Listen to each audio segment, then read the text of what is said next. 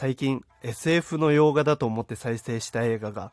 ゴリゴリの日本人監督が作ったストップモーションアニメの映画でした。どうも、せいと申します。はい、というわけでですね、本日は、まあ、先日、あの、ライブマラソン中にね、最近見た変わった映画というタイトルでライブをしてた中でですね、僕の大好きな方から、ぜひおすすめの映画について、まあ、収録でね、喋ってほしいということを言っていただきましたので、もうそらやるよとと いうことでですね、本日は、スエがおすすめする洋画5選ということでね、喋っていこうかなと思います。はい。邦画とね、ちょっと迷ったんですけど、そのライブ中にね、洋画の話を結構たくさんしたので、まあ、ライブ中に喋った洋画、紹介したね、洋画以外からちょっと5選選んで喋ろうかなと思います。はい。まあ、あの、冒頭でね、喋った話とかも、そのライブでしてて、今、アーカイブもね、公開にしてますので、気になった方いらっしゃいましたら、ぜひぜひ、あの、聞いてみていただけたらなと思います。あと、おすすめのね、映画、他にね、これあるよとかね、言っていただいたら、ぜひぜひ見たいと思いますので、教えてくださいというところで、早速喋っていこうかなと思います。まず、一つ目はこちらです。メン in black これはですね、もう、なんだろうな、安牌。ザ・安牌なんですけど、まあ、ウィル・スミスとね、トミー・リー・ジョーンズのお二方がこう主演でされてるがっつり SF 映画ですね。はい。まあ、概要を軽く説明しますと、地球にはですね、実は宇宙人が、あの人間にね、地球人に擬態してですね、生活をしているという世界線の中で、その宇宙人たちが、まあ悪さをしないようにね、こう秘密裏に管理する組織があるんですよ。で、その秘密裏に管理する組織、まあメインブラックっていうね、場所なんですけど、その MIB に所属しているトミー・リー・ジョーンズがひょんなことからこうウィル・スミスをその組織に誘ってその2人でねあの宇宙人を管理するというお話になっておりますはいこれがですねまああの純粋にねあの宇宙人の生活模様が見れたりとかねこう非現実的なまあ話なんですけどもしかしたらそうかもしれないっていうちょっとしたワクワク感が味わえるいい映画かなというふうに思ってお勧めしております。で、あのまあもちろんね、ウィル・スミスとトミリー・ジョーンズのこう掛け合いも面白いんですけど、なんといってもね、このシリーズの3作目、これがね、めちゃんこいいの。うん、マジでね、きちっとね、1から順を追ってみて、3にたどり着いた時に、もう、涙腺大崩壊、ダム決壊。もう、するぐらい泣くので、ぜひね、あの、お時間ある時にゆっくり一から見てってほしいなというふうに思います。はい。まず一つ目はメインブラックでした。まあ、特に3ね、ぜひ見てください。それでは二つ目いきますよ。二つ目はこちらです。ロストエモーション。はい。こちらはですね、まあ、あの、感情を管理された世界にいる女性の主人公が感情を持ってしまったがゆえに苦悩するというお話でございます。まあもうちょっと詳しく言いますと、あの人類がですね、まあ、感情を持つことによって多分戦争だったりね、犯罪みたいなのが起きてしまうので、もうじゃあ感情を人間からなくしてしまおうと。ある組織がそういうのを考えて、まあ、完全に感情を制御された、管理された状態で、あの、生活してるこう空間に主人公の女性の方がいらっしゃるんですね。でも、その方は完全に制御されてなくて、感情をしっかり持っちゃってるんですね。なので、まあ、作中にですね、ちょっと人が死ぬ描写があるんですけど、まあそんなはっきりとはね、映らないんですけど、その死んでしまった人に対して、他の周りの人たちは全然何も思わないんですね。あ、また死んでしまったねみたいな感じでこう淡々とね死を受け入れるんですけどその主人公の女性だけは感情があるのでいやもうひどいことだと。こう自分の中でねこう葛藤するというかねその死に対して素直にこう淡々と受け入れられないんですね。でそんな彼女を見たとあるですねまあ男性その人も感情ある男性なんですけど、その男性が、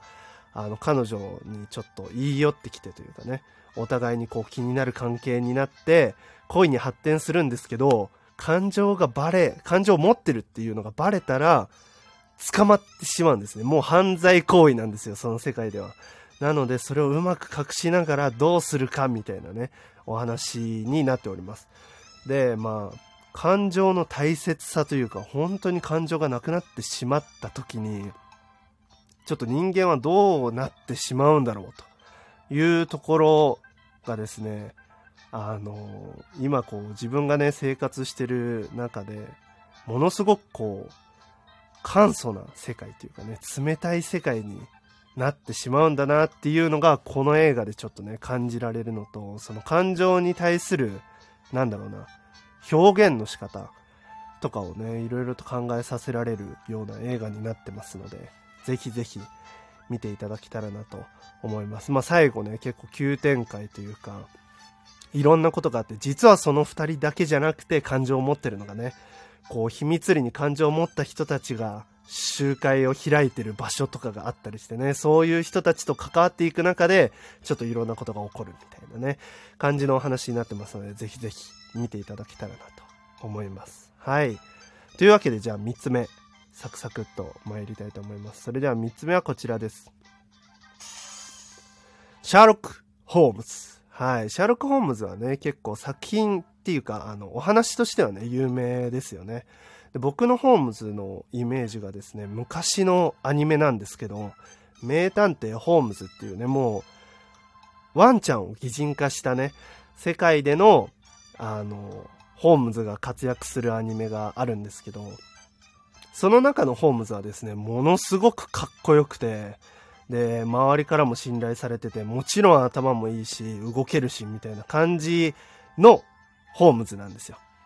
で、僕の中のホームズはそのワンちゃんのホームズだったんですけど、このシャーロック・ホームズはですね、ちょっと違って、あの、周りから嫌われてるんですね。はい、嫌われてるんですよ。まあやっぱ頭がいい分ね、いろんなこう、ちょっとした挙動とかね、その、服の汚れとかで、いろんなことをこう考察しちゃって、余計なことを言っちゃったりとかしちゃう、ちょっとね、あの、周りの方から嫌われてる感じのホームズなんですけど、もちろん頭も良くて、かっこいい。そんなホームズが、こう、難解な、ね、謎に挑むっていうのがちょっとね、僕の中のホームズ像と違うホームズが活躍してるっていうのが面白くて見てましたね。はい。でですね、この、あの、作品の主人公の方が、あの、アイアンマンのね、役をされてる、えっ、と、ロバート・ダウニー・ジュニアだっけ？っていうね、方なんですけど、まあやっぱね、かっこいいですね。めちゃめちゃね。アクションシーンとかもたくさんあるんですけど、まあそれもかっこいいし、やっぱ謎解き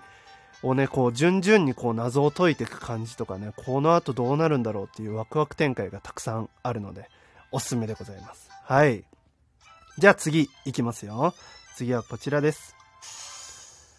アラジンでございます。はい。まあディズニー作品、ちょっと入れようかどうか迷ったんですけど、ただこれはおすすめしたい。もうなんと言っても、ウィル・スミスの G に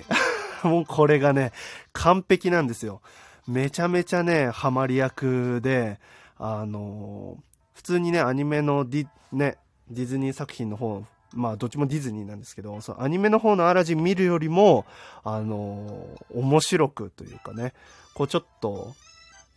なんだろうな、ウィル・スミスだからこそできるジーニーみたいなね、感じなのがすごく良くておすすめでございます。あとね、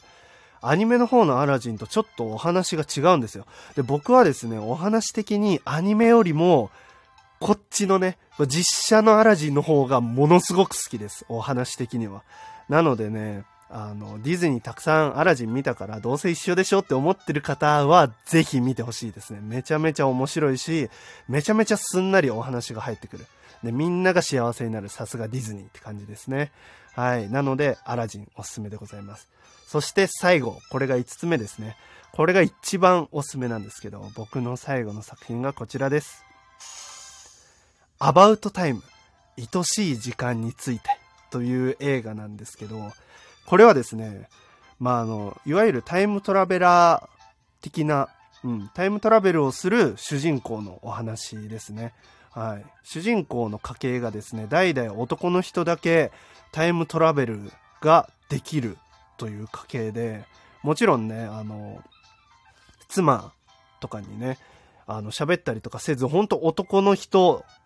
一家ね、ずっと男の人だけで、こう秘密を守ってタイムトラベルできるっていう事実をね、こう秘密を守ってずっと伝承し続けてきてるっていうお話なんですけど、この主人公がですね、結構まあ、好きな女性にね、こうアプローチしたりするのとかに結構軽率にタイムトラベルを使うんですよ。まあ、過去にね、戻って、その、